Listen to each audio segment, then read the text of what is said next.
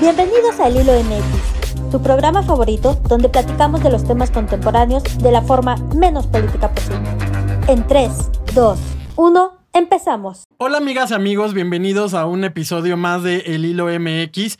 Yo soy Charbel Mateos y como todas las semanas aquí me acompaña mi amigo Andrés Yabel. cómo estás? Hola, muy bien con mucho gusto de que esté aquí con Lucía con nosotros. Y también aquí con nosotros Gonzalo Vázquez de Icaza. ¿Cómo Muchas, estás? Muy bien. Muchas gracias, Lucía. Y gran tema, ¿no? Muy controversial el, el, del día de hoy. Sí, pues hoy vamos a hablar este, justamente de las reformas que se aprobaron al artículo 151 de la ley del impuesto sobre la renta, la, las cuales pues significan un golpe duro para las organizaciones de la sociedad civil. Y para eso tenemos a una gran invitada. Ella es Lucía Hidalgo. Muchas gracias por estar aquí con nosotros. Ella es directora ejecutiva de Alternativas y Capacidades AC, es psicóloga y maestra en Derechos Humanos y Democratización en América Latina y del Caribe. Su experiencia laboral con mujeres, migrantes y diferentes grupos de base ha consolidado su compromiso para fortalecer a las colectivas, a las redes que trabajan con problemáticas sociales y está convencida de, la, de que la potencia que tiene el trabajo colectivo es importante para generar cambios estructurales y con ello vidas más justas en nuestro país. Bienvenida, ¿cómo estás Lucía? Muy bien muchísimas gracias. Muy contenta de estar con ustedes y pues muy honrada que nos hayan llamado desde Alternativas. Muchas gracias. No, muchísimas gracias por estar acá con nosotros. Oye, yo quisiera empezar como jugando un poquito al abogado del diablo. Perfecto. Eh, la jefa del SAT, que últimamente con el tema del, de la aprobación del paquete económico ha estado todo el tiempo en reflectores, y ella ha dicho que si bien hay una reforma a la ley del impuesto sobre la renta en donde acota la deducibilidad de los pagos para las, em, para las organizaciones de la sociedad civil, este, cierta, la mayoría de las donaciones, uno, son de parte de empresas y que esas personas son como personas morales, que las personas morales no las tocan, únicamente las personas físicas. De esas personas físicas, ella daba el dato que 96% de esas personas físicas no les va a afectar porque dan menos de 30 mil pesos. Y la mayoría de ellas, como las que llegan a Teletón, a este, Cruz Roja, dan este, cantidades no tan grandes y nunca piden deducible de impuestos. Entonces, en este contexto, ¿cuál es el impacto real que realmente, por ejemplo, tú con tu asociación van a tener con esta reforma?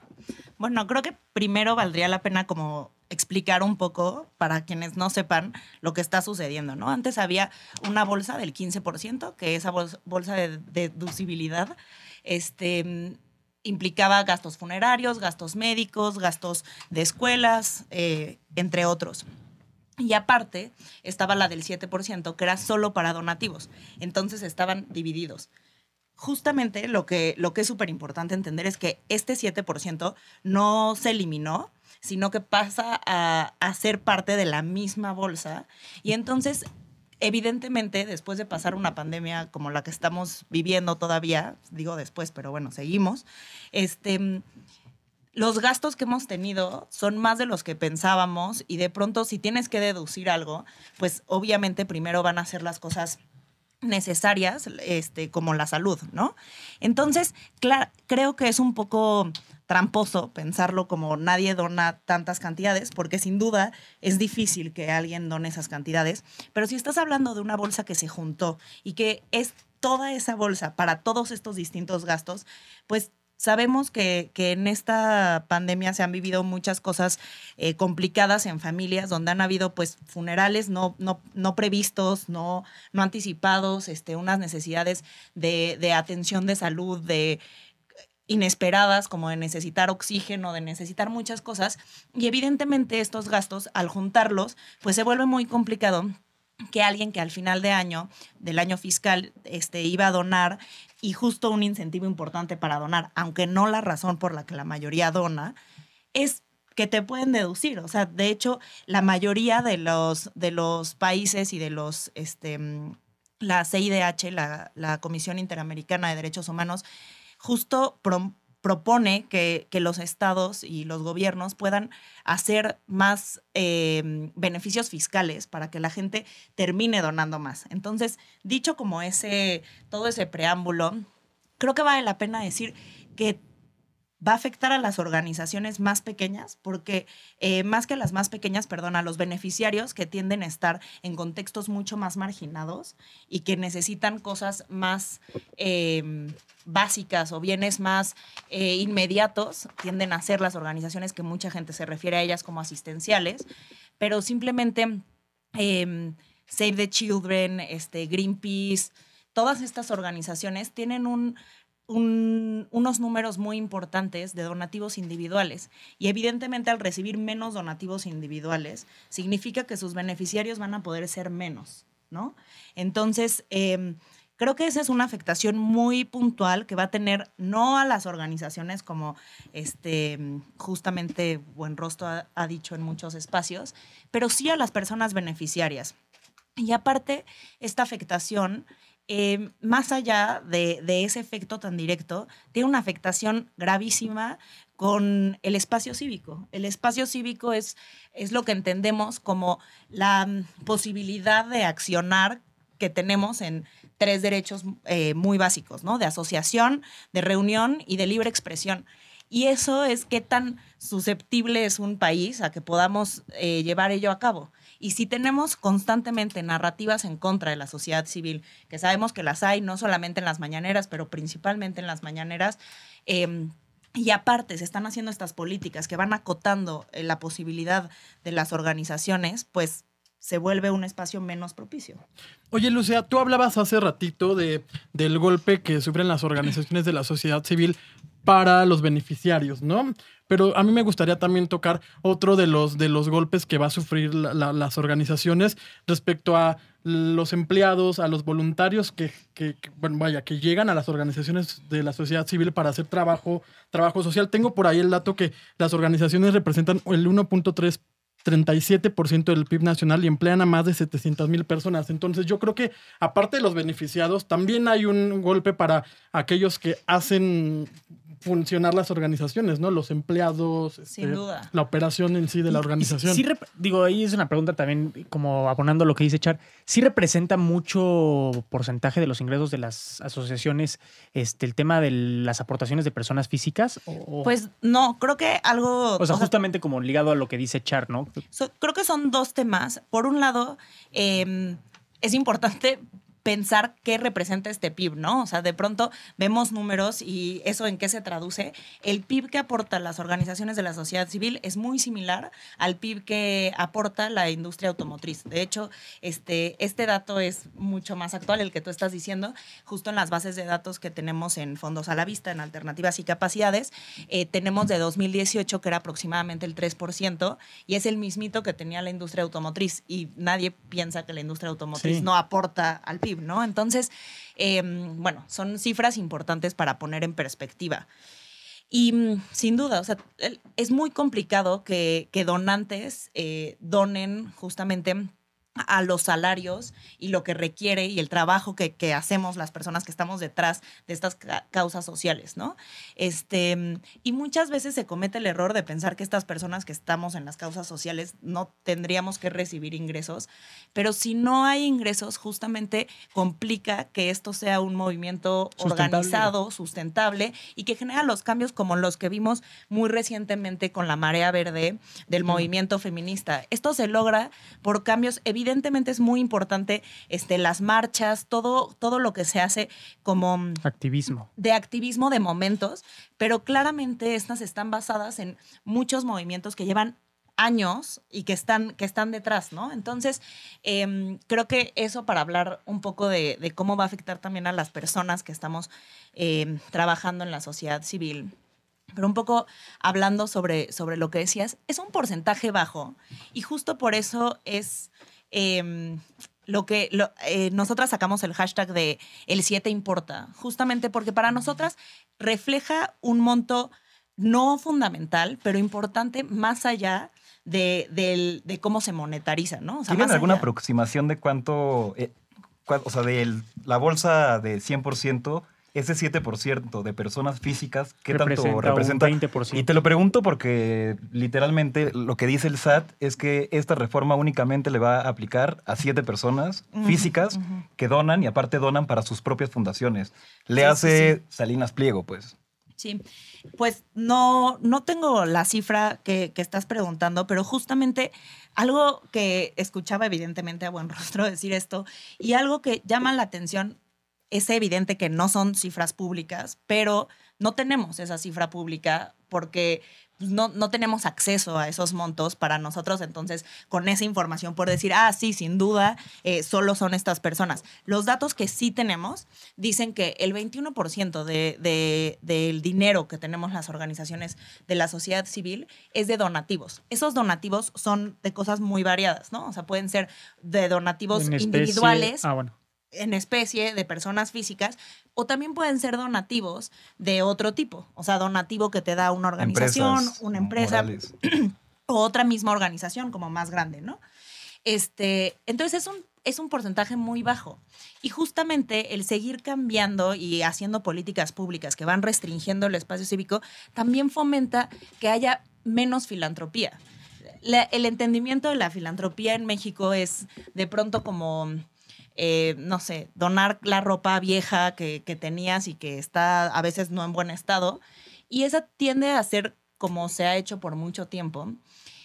Y parte de fomentar una buena filantropía es tener políticas este, públicas que permitan y que, y que haga que la gente quiera donar. Porque hemos visto en los temblores que hemos vivido en 2017 y, y recientemente en todos los huracanes que, año con año pegan en la pandemia, la necesidad de que la sociedad civil, llámese como, como se llame, o sea, ya sean organizaciones colectivas o agrupaciones, salgan a, apoyar en estos momentos de necesidad extrema que no hay mucho, este, pues sí, o sea, que no hay posibilidad de que, de que el gobierno lo, lo solventara todo. Sí, o sea, que tiene que ver más con un tema más del impacto presupuestal o económico es un tema simbólico, ¿no? Es tu punto de vista. O sea, que está afectando como a esta desincentivando el que la gente vaya a donar o no. Es, un poco como lo que entiendo que es tu perspectiva, ¿no? ¿no? Y lo que hay que entender es que la sociedad civil, de cierta forma, ha, sustituido un poco las obligaciones del Estado. O sea, lo que el Estado no ha podido proveer, lo ha, lo, lo, lo ha o sea, lo ha este, dado la, la, sociedad civil. Y, eso me lleva un poco a, una pregunta, Lucía. Este, ¿Cómo ven las organizaciones este golpeteo que han sufrido por parte del gobierno? A lo mejor no solamente del actual, sino de, de gobiernos pasados siempre hay un como estira y afloje entre el gobierno y organizaciones de la sociedad civil. Yo la verdad es que no entiendo, o sea, entiendo que el gobierno siempre va a querer tener liderazgo en, en, todo lo que se hace en un país, pero no entiendo el por qué pelearse con o con alguien que puede representar para ti un brazo de ayuda, lo que decía Gonzalo, ¿no? O sea, las organizaciones han suplido muchísimas de las cosas que el gobierno ha dejado de hacer y lo vimos apenas en la Cámara de Diputados, este, el, el caso de la diputada María Clemente de Morena que decía, a ver, yo este, o sea, eh, tiene VIH y yo he estado como siendo apoyada siempre por las organizaciones de la sociedad civil. Entonces es un claro ejemplo. Y así como ella, hay miles de mexicanos y mexicanas que viven este, pues bajo el cobijo de las organizaciones. Entonces, ¿cómo tú ves eso? O sea, el golpeteo, porque no solamente es el artículo 151, Totalmente. sino ha sido de tiempo atrás este golpeteo. Totalmente. Qué bueno que, que tocas eso, porque justamente esta es una más que se, que se junta en un montón de, de otras políticas que, que, el año pasado este, se aprobó otra, por ejemplo, que afecta justamente porque son los comprobantes fiscales, o sea, es, todos los gastos que haga sociedad civil tienen que tener un comprobante fiscal, un CFDI, que quienes hemos ido a cualquier comunidad en México sabemos que lejos de, de, que te puedan dar CFDI, a veces no hay eh, internet, no hay computadora, no hay los medios y a veces las, la, donde gastas no tienen, no están dados de alta porque no, no están las condiciones dadas para que puedan estar dadas de alta como tal. Entonces, obliga a que las organizaciones que son más pequeñas, que tienen que hacer los gastos en estos contextos, no puedan usar esa deducibilidad. Entonces, ese es, por, ese es uno de los ejemplos de años anteriores, pero justo como también mencionaban, eh, los distintos gobiernos, a mí, a mí me parece muy preocupante que este gobierno, que es un cambio en muchos sentidos, que está haciendo muchos cambios, eh, sí, como estábamos acostumbrados a los gobiernos, sigue una misma línea que habían seguido otros, otros gobiernos, como el de Enrique Peña Nieto, como el de Felipe Calderón, y entonces eh, que, que son de ir restringiendo el espacio que tiene sociedad civil, de no, de no apoyar a este brazo, y que sí, hemos tenido por mucho, por mucho tiempo, la sociedad civil ha sido quien eh, solventa necesidades básicas por, por, pues, por las características del país que tenemos, con tanta desigualdad. No, y, y y además, digo, sí están atacando a ciertas este, organizaciones, porque, por ejemplo, el, el- todo el trámite para convertirse en donataria autorizada, pues no es algo, no es algo sencillo. O sea, es traer una tramitología tremenda desde atrás, ¿no? Entonces, justamente lo que decía Yabeli, ¿no? Que, que el dato que decía Raquel Buenrostro, que nada más estaban atacando a siete personas. Ah, bueno, a siete, a siete asociaciones. Oye, pues entonces, Sí. si vas contra siete, ¿por qué no vas contra esas siete que ya las tienes identificadas y no te no jodes a todos los bueno, demás? ahí, ahí el razonamiento que da, yo parezco vocero, es No, que... tú eres el abogado del diablo. No, no, no, es que decía, a ver, este, esta reforma únicamente le va a impactar a grandes, o sea, personas físicas que donan mucho dinero, que son las mínimas. Y dice, y si nosotros abrimos expedientes contra esas personas, van a acusar terrorismo fiscal y es mucho más grave que hacer esta reforma que únicamente va a impactar a muy pocas organizaciones de la sociedad civil. Y yo te quería preguntar, ¿por qué no veo tanta articulación dentro de las organizaciones? Yo no veo a... Sí, no he visto tanta como eso posición. te Entonces, comenté. eso me hace pensar que pues, realmente no les impacta tanto o no se quieren confrontar al Ejecutivo. ¿Cuál es como su lectura? Pues, o sea, creo que son, son de nuevo varias cosas.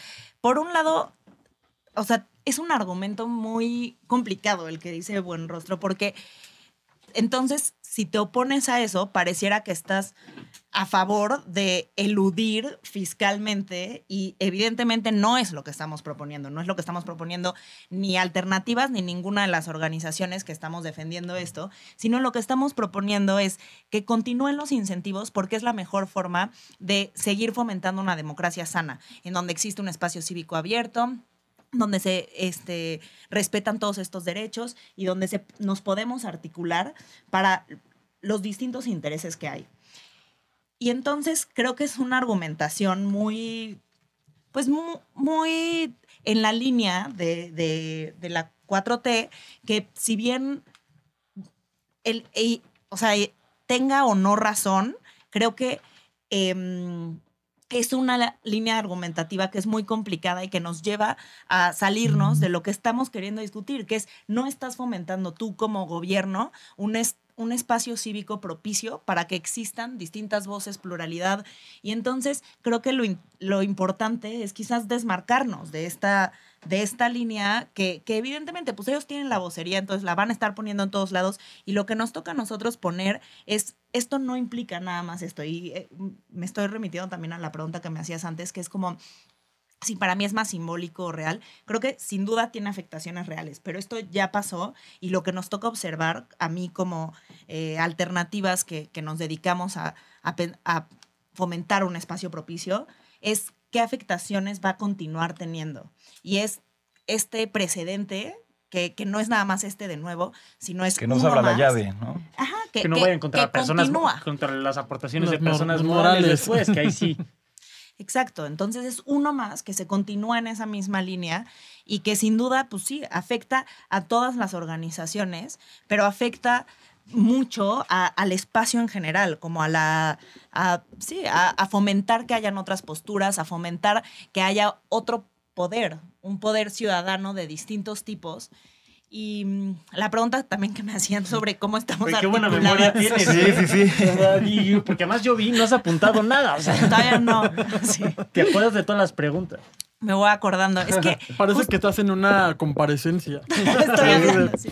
No, no, no, Después anotando de, y- después de escuchar a los senadores, practiqué. Sí. Sí, ya. Este, Espero pero, que no los tengas que volver a escuchar pronto. ay, tristemente yo también lo espero, pero... O sí, pero para cosas O sí, pero diferente, exacto. Porque Sí. dejan mucho que desear, ¿no? Es como tampoco me ayudes, o sea... Y, que sí se deje, se permita que voten, sí se permita Sí, que, porque- que haya discusión, distintas cosas. Sí, la verdad que estuve en la cámara y justo... No, y es, lo que hablábamos, ¿no? O sea, el- a los que nos apasiona como estos temas, eh, estuvimos la semana pasada desvelándonos hasta noche para, para lo que dices, ¿no? Saber cuál, o sea, sabíamos desde que inició la discusión cuál iba a ser el resultado porque votan sistemáticamente la oposición y el, y- y el, o sea, la- el oficialismo, ¿no? El oficialismo, Entonces, eh, no, hay, no hay como cabida a, a debate, a, a retar con argumentos mentalmente, sino únicamente es alzar la mano sin saber qué es lo que estás posicionando y que tu argumento vale nada. Totalmente. Y, sí, creo que se da un debate un poco estéril, porque pa- parece que no importa en realidad lo que se diga, lo único que importa es estar como alineados sin, sin que haya una discusión real, sin que escuchemos verdaderamente lo que está sucediendo.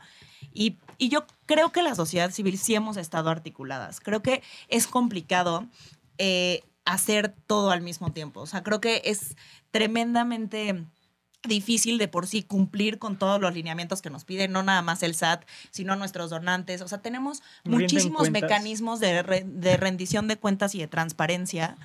Y aparte estar luchando estas batallas es complicadísimo. Entonces, y más una batalla que muchísimas personas ya sabíamos que iba a pasar.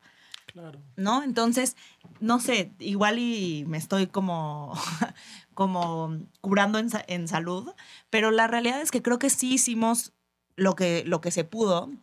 Creo que ha sido muy complicado eh, tener un espacio de diálogo y de articulación. O sea, eh, las organizaciones siempre queremos trabajar en conjunto, siempre queremos trabajar de la mano de- del gobierno, y no solo del gobierno, de los espacios en los que, en los que entramos. Y, y eh, sin duda en este, en este gobierno ha sido más complicado que en otros.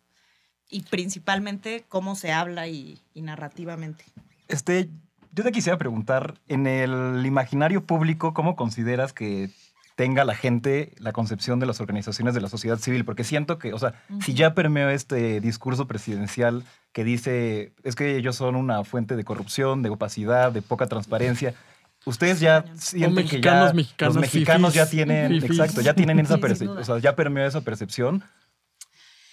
O siguen viendo mucho apoyo todavía. Yo creo que hay ambas partes y, o sea, siendo como autocrítica en términos de, sociedad civil, creo que algo que, que sí nos ha mostrado todo, todo esto es que no existe mucha claridad a veces sobre qué es sociedad civil, quiénes la conforman, qué hacemos, qué implica, y tampoco existe una bancada conjunta. Es como, a veces siento que es como si dijéramos, ¿quién apoya al gobierno y quién no? O sea, el gobierno está construido de muchas diferentes partes, de, de diferentes eh, colores, de diferentes banderas, y lo mismo pasa en sociedad civil. O sea, en realidad lo que nosotras desde Alternativas estamos posicionando es defender el derecho a asociación, reunión y expresión. Y eso a veces implica el de personas que opinan lo contrario a mí, ¿no? O sea, no quiere decir que yo no soy provida, si alguien lo fuera, no quiere decir que, que, que yo ahora ya no defiendo el derecho de aborto, sino quiere decir que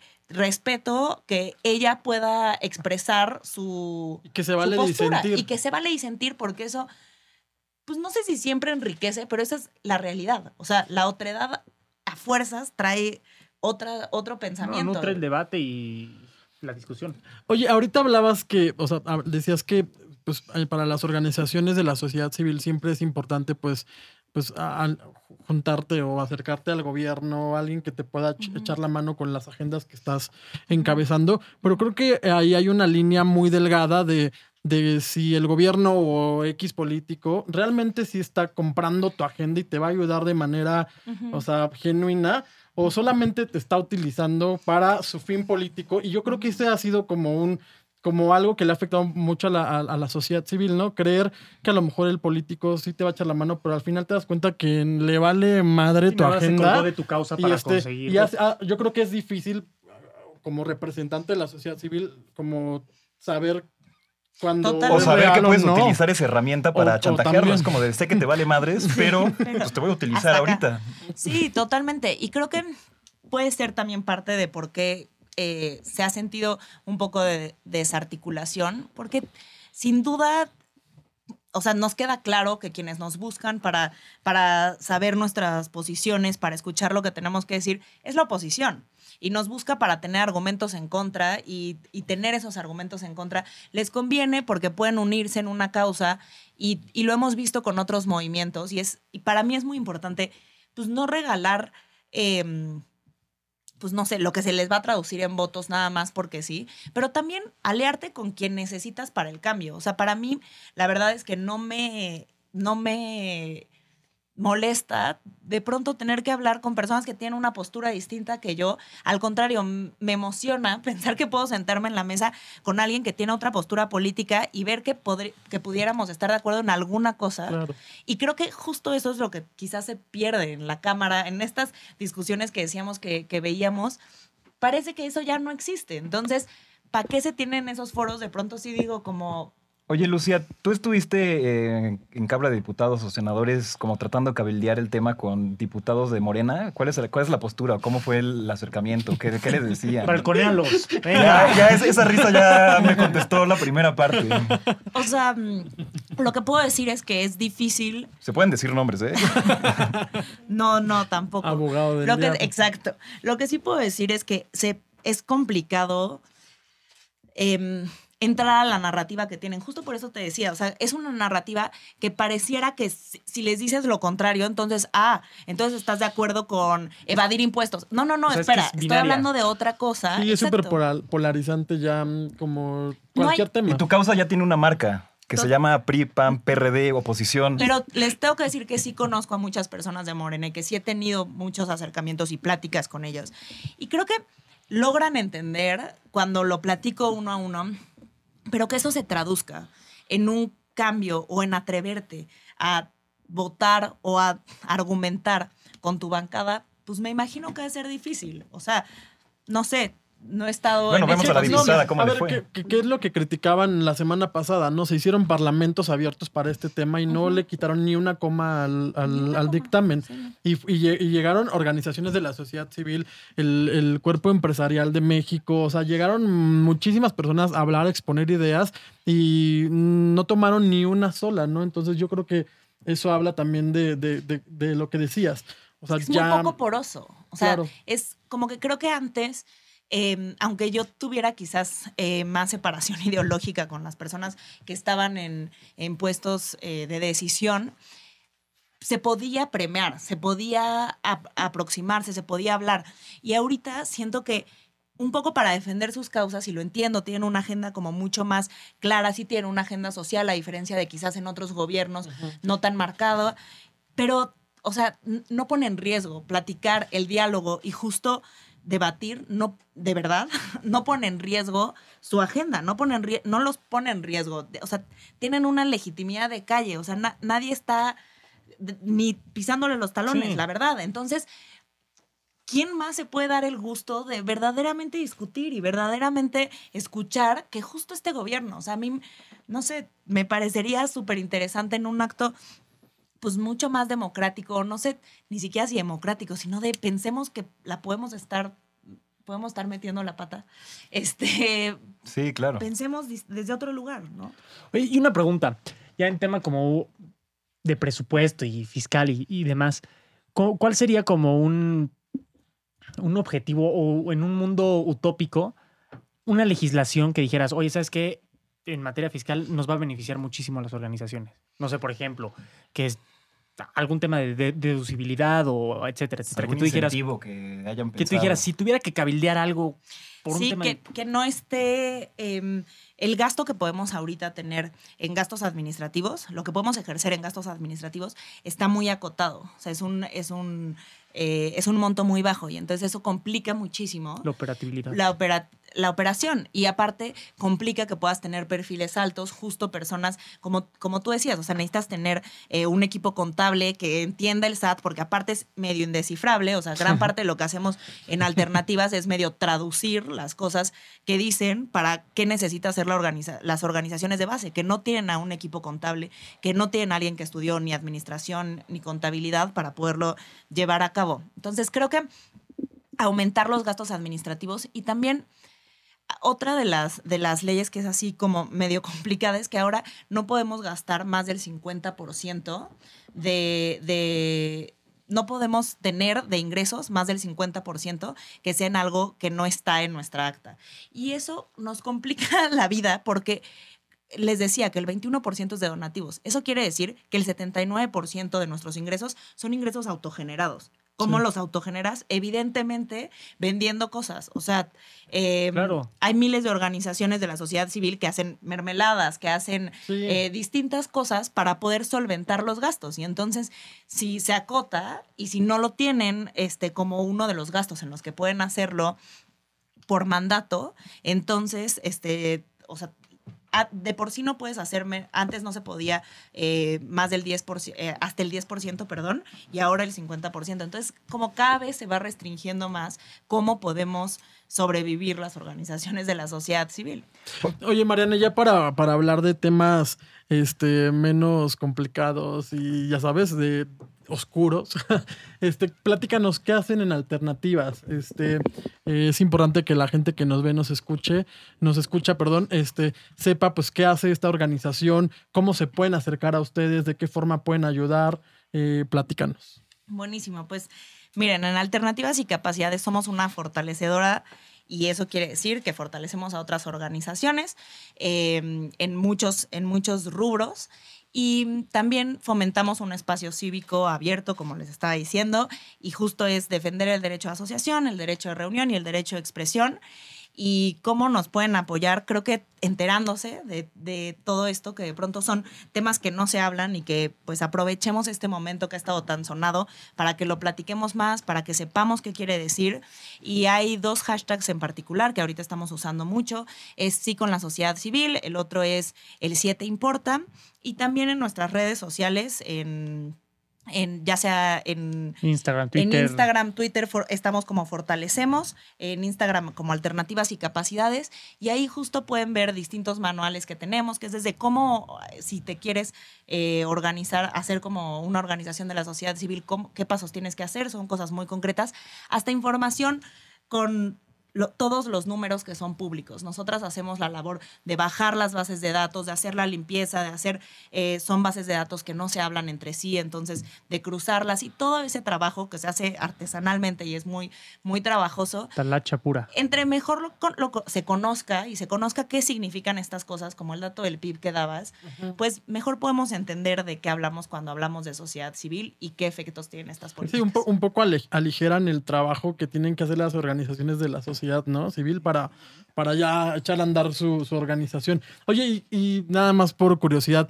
eh, ¿podrías decirnos como qué organizaciones fortalecen actualmente desde, capa- desde alternativas? Pues ahorita eh, tenemos un proyecto con la GIZ y estamos con muchas Mm. organizaciones eh, más pequeñas, pero que son desde movilidad, este, temas de arbolado, es de sustentabilidad, ciudades sustentables. Este, también hemos tenido trabajos con Greenpeace, con... Eh, ay, ahorita no me está... Ah, con el Muchis- Instituto de Liderazgo Simón de Beauvoir. O sea, tenemos muchas distintas organizaciones que trabajamos distintos temas. Muy Pues- bien. Oye, pues muchísimas gracias eh, por acompañarnos aquí en el Hilo MX. Creo que es importante visibilizar el Claro. tema. Mucha gente no sabía este, Sí, nada pues, más de qué se trataba y decían, ay, no, este, qué Y a ver si relajo", sale la idea de hacer como una cámara de organizaciones de la sociedad civil o algo así, Sí. porque se viene dura. Y, y- y aprovechen para donar, que todavía este año es. este, Todavía aprovechen que personas físicas todavía pueden más del todavía no 7. pueden. Exactamente. Entonces donen, donen. Pues muchísimas Muchas gracias. Ya dejaste tus redes Muchas sociales gracias. para que Sí. te busquen y puedan aportar en lo que sea alternativas y capacidades. Buenísimo. Te agradezco y muchas, Muchas gracias, gracias. amigos. Lucía, muchas Gracias, gracias. Nos vemos la siguiente semana. Vamos a seguir conversando de, de grandes temas, de la coyuntura de nuestro país. Agradecerle a Ponis Corral, el estudio donde se graban estos videos, y a Batman, nuestro productor. Muchas gracias. Nos vemos la que sigue. Recuerda seguirnos en nuestras redes sociales arroba el hilo MX, abriendo conversaciones.